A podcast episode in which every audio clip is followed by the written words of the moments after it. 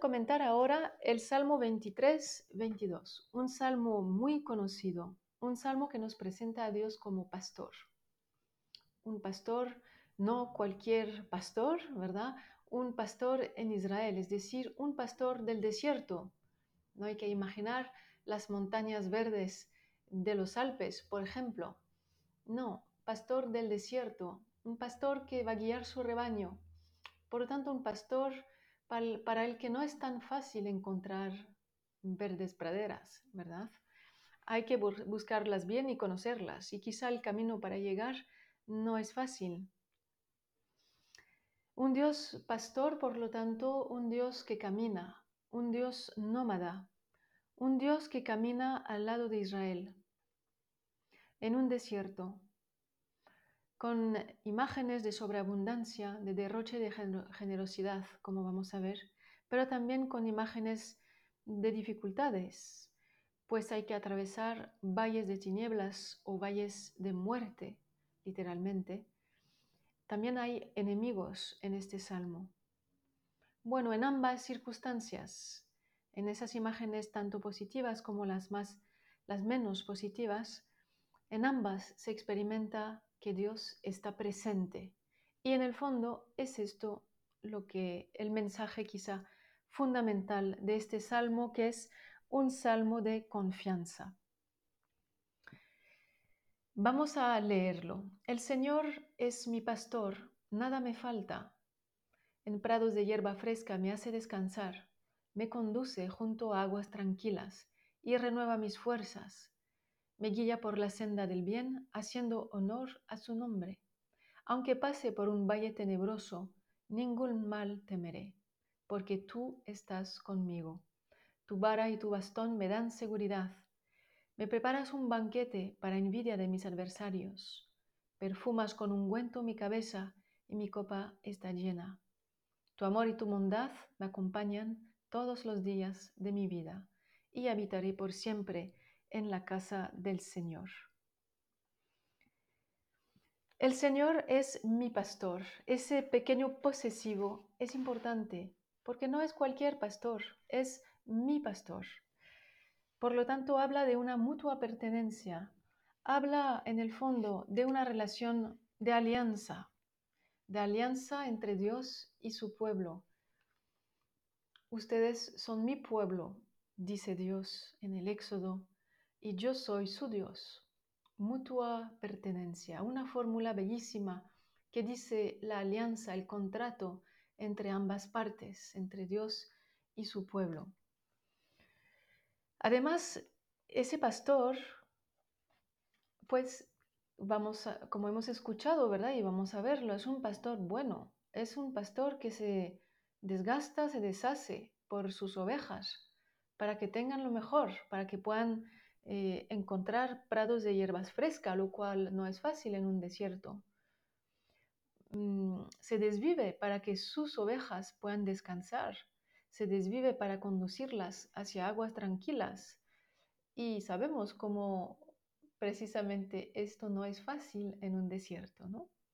Seguramente aquí la figura del buen pastor mm, se aleja de unas figuras más negativas que a veces se critican en la Sagrada Escritura sobre el pastor. Pienso, por ejemplo, en el profeta Ezequiel, en el capítulo 34, cuando Dios le dice al profeta Ezequiel que profetice lo siguiente. Hijo de hombre, profetiza contra los pastores de Israel. Profetiza y diles, esto dice el Señor Ay de los pastores de Israel que se apacientan a sí mismos. ¿Acaso no es el rebaño lo que deben apacentar los pastores?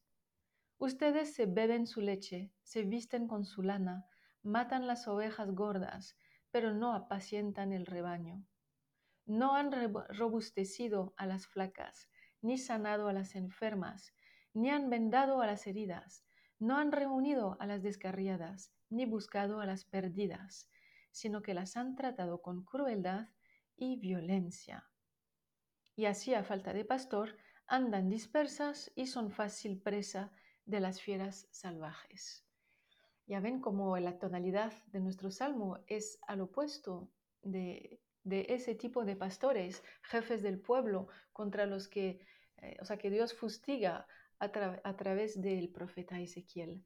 También quizá nos recuerda otro pasaje, otro texto, esta vez en el, en el Nuevo Testamento, con Juan, en el Evangelio de Juan, en el capítulo 10. Les aseguro que quien no entra por la puerta al corral de las ovejas, sino por cualquier otra parte, es ladrón y bandido. El pastor de las ovejas entra por la puerta. A éste le abre el guardián para que entre. Las ovejas escuchan su voz. Él llama a las suyas por su nombre y las saca fuera del corral. Cuando han salido todas las suyas, se pone al frente de ellas y las, las ovejas lo siguen, pues conocen su voz. En cambio, nunca siguen a un extraño, sino que huyen de él, porque su voz les resulta desconocida. Así que vemos que el buen pastor del Salmo 23 es como el de Juan 10. Es un pastor que conoce a sus ovejas. El pastor del desierto las conoce porque no tiene un rebaño muy grande. Estamos en el desierto, en la época. Las conoce y sabe cuál se atrasa, cuál se adelanta, en fin, eh, las conoce por su nombre, mutua pertenencia, relación de alianza. En el fondo también quizás indirectamente estamos aquí denunciando los pastores mercenarios, los que se aprovechan, los que se enriquecen a costa de las ovejas. La conclusión de todo esto es que, al menos en este Salmo 23, el buen pastor es Dios mismo. Es Dios mismo. En Juan 10 entenderemos que Cristo también se presenta como el buen pastor. Pero aquí es Dios, el Señor es mi pastor. Nada me falta.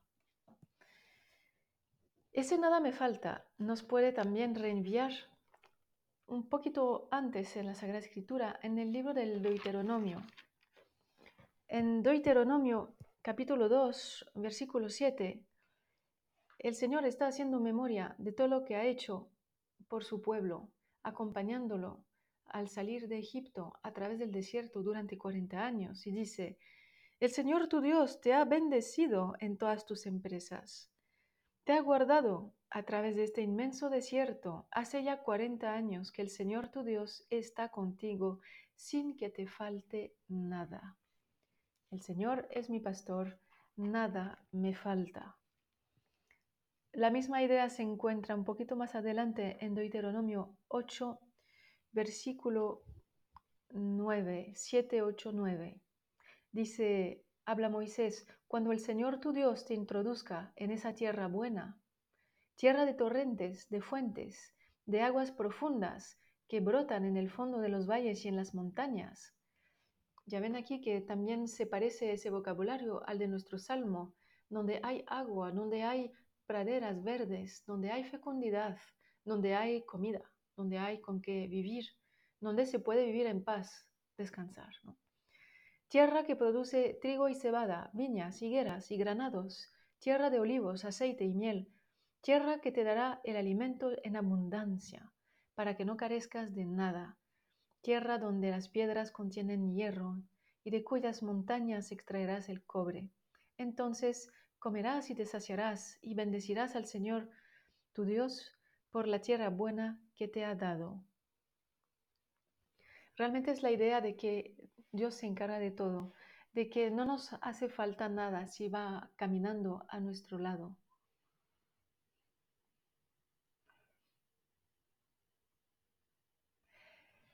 En el versículo 2 nos dice que en prados de hierba fresca nos hace descansar, nos conduce junto a aguas tranquilas y renueva nuestras fuerzas. Literalmente, rehace mi vida, rehace mi ser. Em, el verbo es el verbo de dar la vuelta, es decir, estoy solo, tan mal en el desierto como oveja abandonada, pues que el pastor que hace le da la vuelta a mi vida me rehace, si quieren, ¿no? renueva mis fuerzas.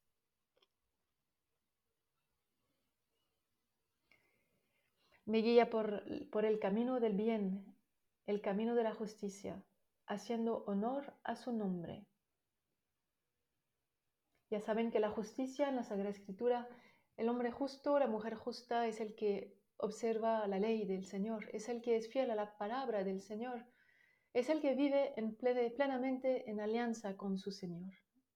Pues Él te conduce a aguas tranquilas, renueva tus fuerzas, te guía por el camino de la justicia, haciendo honor a su nombre. Aunque pase por un valle tenebroso, literalmente un valle de muerte, ningún mal temeré, porque tú estás conmigo. Tú estás conmigo. Estas, estas mismas palabras eh, Dios se las había dicho a Moisés cuando se le aparece en la zarza ardiente.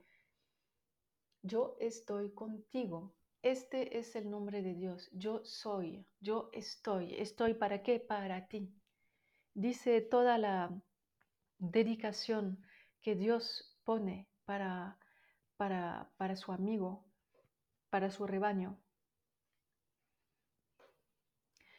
Y a partir del versículo 5 eh, entramos como a otro escenario. Me preparas un banquete para envidia de mis adversarios, un banquete en pleno desierto, como si este pastor y su rebaño hubieran, se hubieran encontrado con, con pues unos que viven en el desierto, ¿verdad? Unos beduinos que están ahí en el desierto con su tienda y los van acogiendo y les preparan un banquete. Ya saben que la ley de la hospitalidad es sagrada en Oriente.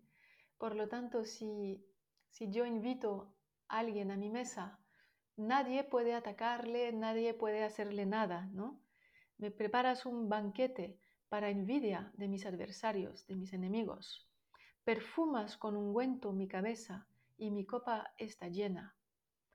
El perfume, el, ungüento es como ese aceite que cuando vivimos en países calientes es como crema que se pone sobre todo el cuerpo, se unge para proteger la piel, para mm, alimentar la piel. Em, es una forma de ducharse para la época, de oler bien a pesar de tanto sudor y tanto calor. Mi copa está llena. La copa pues también puede hacer referencia al vino, es decir, es alimento. El vino es alegría, el vino calienta el corazón, el vino une a los, a los amigos. Tu amor y tu bondad me acompañan todos los días de mi vida. Como si el, el huésped de esta tienda en pleno desierto, pues ya nos acompañara hasta el final, hasta la puerta de su tienda, para que salgamos. Me acompaña hasta el final, no me deja ahí, no me deja salir yo solo, me acompaña hasta que se termine el banquete. Me acompaña todos los días de mi vida, pues ese banquete no se termina, es un banquete que sigue, ¿no? Es un buen pastor que realmente se preocupa por darle todo a su, a su rebaño. Tu amor y tu bondad me acompañan todos los, días de mi vida y habitaré por siempre en la casa del Señor. Ese es el objetivo, llegar a la casa del Señor, vivir con Él en su casa. La casa del Señor, imagen del templo, evidentemente, el templo de Jerusalén, un templo donde se le reza a Dios, imagen del lugar eh, al que aspiramos llegar al fin de nuestra vida, llegar a Dios, concretamente, gráficamente, significa vivir en su casa, vivir con Él. De nuevo es una imagen de la hospitalidad. Dios, buen pastor, que me espera, me, invita, me convida a su propia casa.